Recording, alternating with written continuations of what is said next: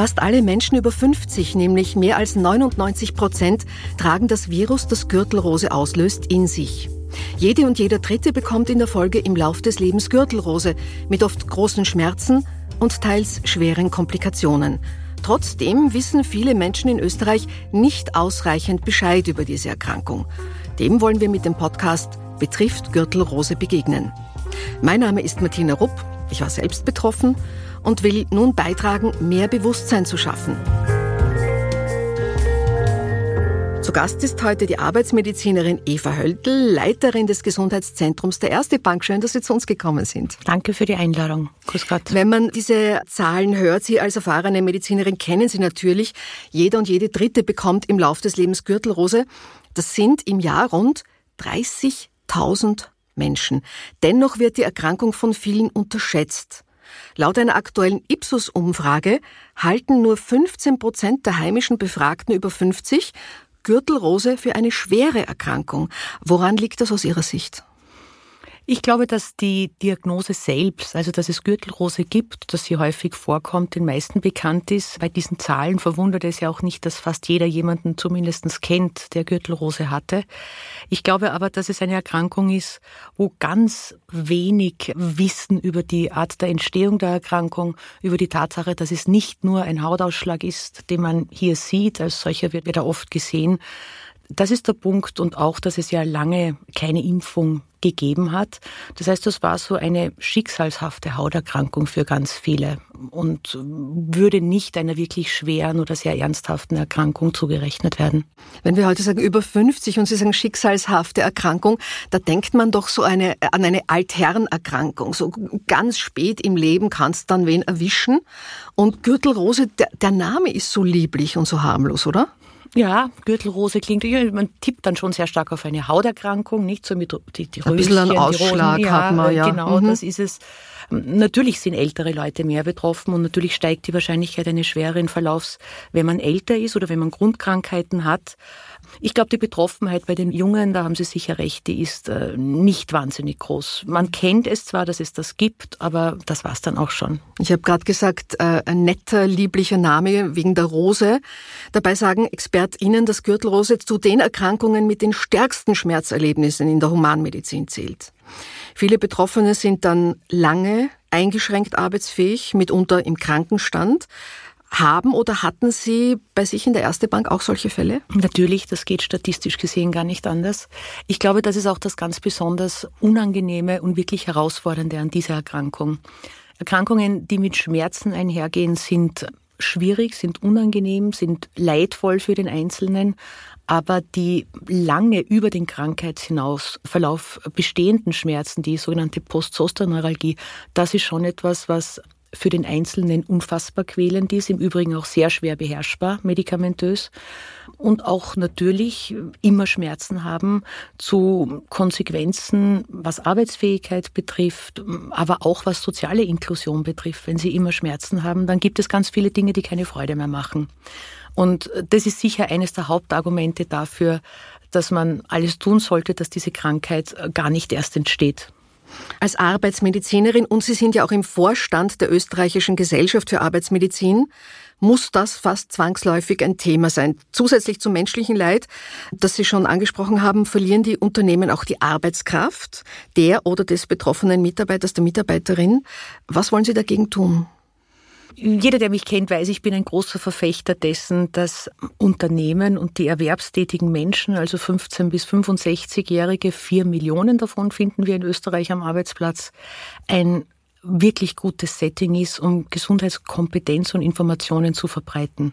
Die Aufgabe der Arbeitsmedizin ist es schon, tätigkeitsrelevant zu sein. Und da ist die Gürtelrose vielleicht nicht das zentrale Thema. Aber wir sehen, und da hat Covid doch einen deutlichen Schub gegeben, dass es ganz entscheidend ist, dass Menschen gute Informationen bekommen, dass verschiedene Gruppen von Menschen adäquate Informationen bekommen, die sie auch verstehen. Und deswegen ist die Impfkompetenz oder das Wissen um Krankheiten, die man verhindern kann und die Frage, wie man sie verhindern kann, mit Sicherheit eine ganz zentrale Herausforderung, weil die Wahrscheinlichkeit, dass einzelne Menschen zu einem Arzt gehen und sich über Gürtelrose beraten, viel kleiner ist, als dass sie mit einer Information, die sie geben, ein paar tausend Leute erreichen können. Mhm. Es gibt seit einiger Zeit eine Impfung gegen Gürtelrose, die laut österreichischem Impfplan auch empfohlen ist.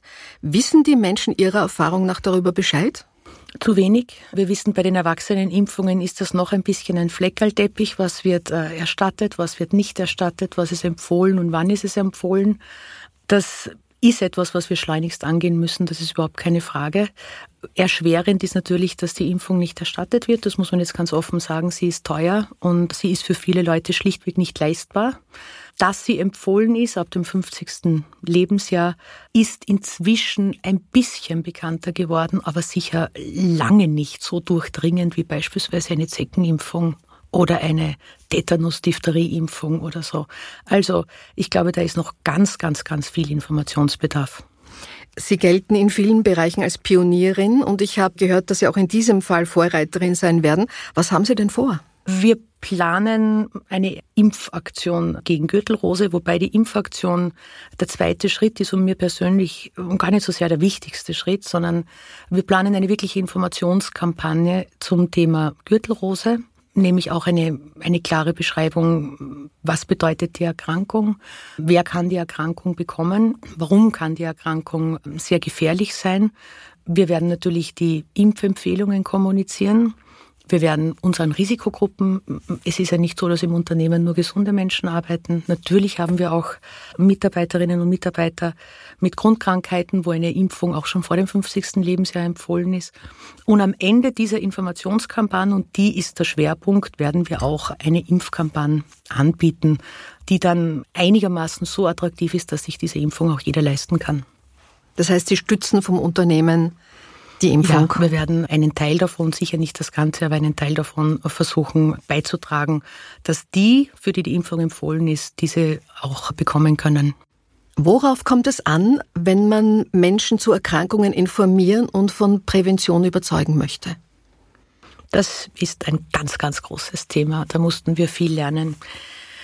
Ich glaube, dass natürlich eine gute Voraussetzung die ist, dass man sich ein gewisses Vertrauen erarbeitet hat und erklären kann und auch glaubhaft machen kann, dass Informationen, die man gibt, nach bestem Wissen und Gewissen gegeben werden. Das ist einmal das Erste. Das Zweite ist, dass man sich davor hüten sollte, auch wenn man jetzt noch so ein großes Bedürfnis hat, Menschen zu überzeugen, das zu übertreiben, sondern in einem Kontext dessen lassen, was für Menschen relevant ist. Ich glaube, dass das Thema des Gesundbleibens für uns alle relevant ist, für Männer, für Frauen, für Junge, für Alte für Menschen, die in unser Gesundheitssystem hineingeboren wurden und diese 25 Prozent, die in den Arbeitsmarkt migrieren und vielleicht keine Informationen zu vielen dieser Themen, die wir jetzt besprechen haben. Das heißt, der Arbeitsplatz, ich bin jetzt in einem Unternehmen tätig, wo über 8000 Mitarbeiter verschiedenster Herkunftsländer tätig sind, auch in verschiedensten Branchen von Reinigung über Küche, über wirklich Bank, wenn man so möchte. Und die Information ist zwar inhaltlich immer die gleiche, aber die Relevanz und das Vorgehen unterscheidet sich doch. Und hier wird man möglicherweise einen jungen Menschen anders informieren als einen 55-Jährigen mit Vorerkrankungen. Es ist uns aber schon ein ganz zentrales Anliegen, dass wir uns ja nicht nur an die Mitarbeiter allein wenden. Keiner von uns ist eine Insel. Jeder Erwerbstätige hat eine Familie. Und die meisten unserer Mitarbeiter, auch wenn sie sage ich jetzt erst 30 oder 40 sind, haben Eltern, um diese sie sorgen. Und die profitieren würden von einer Impfung, weil sie ähm, in die Risikogruppe oder in die Altersgruppe gehören. Das heißt, die Gesundheitskompetenz, das Vermitteln von Informationen hat ja auch den Effekt, dass Menschen das weitertragen in ihre Familien, dass sie sozusagen auch Verantwortung übernehmen können, weil sie informiert sind. Insofern muss man immer aufpassen, dass es nicht nur der Punkt ist, ist diese Person jetzt meine Zielgruppe für eine Maßnahme oder ist es nicht so, dass wir alle gut informiert sein sollten, um das Ganze zu verstehen und auch die unterstützen können, die diese Information vielleicht nicht bekommen. Ich habe festgestellt, dass Gürtelrose da und dort offenbar noch mit Tabus behaftet ist. Was raten Sie den Betroffenen? Also Das ist eine Feststellung, die ich so noch nicht wirklich gemacht habe. Was man schon sieht, ist, dass bei dieser Erkrankung das ganz große Warum, warum kriege ich das jetzt vorherrscht. Also ich habe hier als Patientinnen, wenn Sie so wollen, natürlich erwerbstätige Menschen, das heißt unter 65-Jährige jedenfalls. Und eine 45-Jährige, die plötzlich Gürtelrose bekommt, ist erst einmal erschrocken und fragt sich, warum, warum habe ich das jetzt, was ist da mit mir und so weiter. Wir haben natürlich schon auch gesehen, dass in den letzten Jahren, was Impfung betrifft, ein Kompetenzsprung gemacht wurde. Also was wir schon bemerken, ist, dass jetzt auch Gürtelrose wirklich nachgefragt wird. Auch die Frage, ich habe gehört, da gibt es ja eine Impfung meistens aber nicht mit dem detaillierten Wissen, dass sie empfohlen ist, wobei man schon sieht, dass zunehmend auch die niedergelassenen Ärzte diese Impfung dann empfehlen, wenn jemand eine Risikogruppe ist. Aber ich glaube, dass es ganz viel Sinn macht, hier eine wirklich sehr konzertierte Informationskampagne zu fahren. Wir wissen, dass das wichtig ist, dass es notwendig ist. Es ist sogar wirtschaftlich sinnvoll. Es gibt ja unfassbar gute Modellierungsrechnungen aus Deutschland, die sehr genau beschreiben, was passiert, wenn über 60-Jährige zumindest sich impfen lassen würden mit der Krankheitslast in der Bevölkerung. Also ich glaube, dass sich das individuell sowieso aber auch ökonomisch natürlich rechnet, ähm, hier zu informieren und zu schauen, dass die, die es brauchen, auch zur Impfung gehen. Was möchten Sie aus unserem Podcast Ihren BerufskollegInnen mitgeben? Ich bin in der privilegierten Situation, nicht nur durch meine Vorstandstätigkeit in der Gesellschaft für Arbeitsmedizin sehr viel mit Arbeitsmedizinern zu tun haben, sondern auch im Vorstand der österreichischen Gesellschaft für Vakzinologie. Das heißt, das Impfen und vor allen Dingen die Impfkommunikation wird tatsächlich von den Arbeitsmedizinerinnen zunehmend als große Herausforderung gesehen. Das ist spätestens jetzt klar geworden, dass man sich nicht mehr nur auf die Impfungen konzentrieren kann, die eine Berufskrankheit nach sich ziehen würden. Also etwa die FSME bei Gärtnern. Es muss eine gemeinschaftliche Anstrengung aller Gesundheitsberufe sein, dass man Krankheiten, die Leid verursachen und verhinderbar sind, so kommuniziert, dass Menschen die Information haben. Persönlich glaube ich aber auch, dass wenn man weiß, dass es wichtig ist, eine Krankheit durch eine Impfung zu verhindern und diese Impfung explizit empfohlen ist, die Zugänglichkeit zu dieser Impfung gegeben sein muss. Und Barrieren können hier natürlich auch finanzielle Barrieren sein.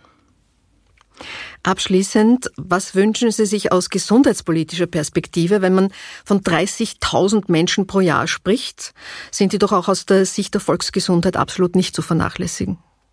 Genau. Also ich würde mir ganz grundsätzlich wünschen, dass wir in all dem, was wir, was Impfungen betrifft, tun und empfehlen, eine große Klarheit haben. Wenn etwas empfohlen ist, dann sollte es nicht einmal schon und einmal nicht finanziert werden, sondern wenn wir der Meinung sind, dass für eine bestimmte Gruppe der Bevölkerung eine Impfung empfohlen ist, und das ist es bei der Gürtelrose und zwar mit Recht, dann muss man schauen, dass das machbar ist für alle, die das brauchen.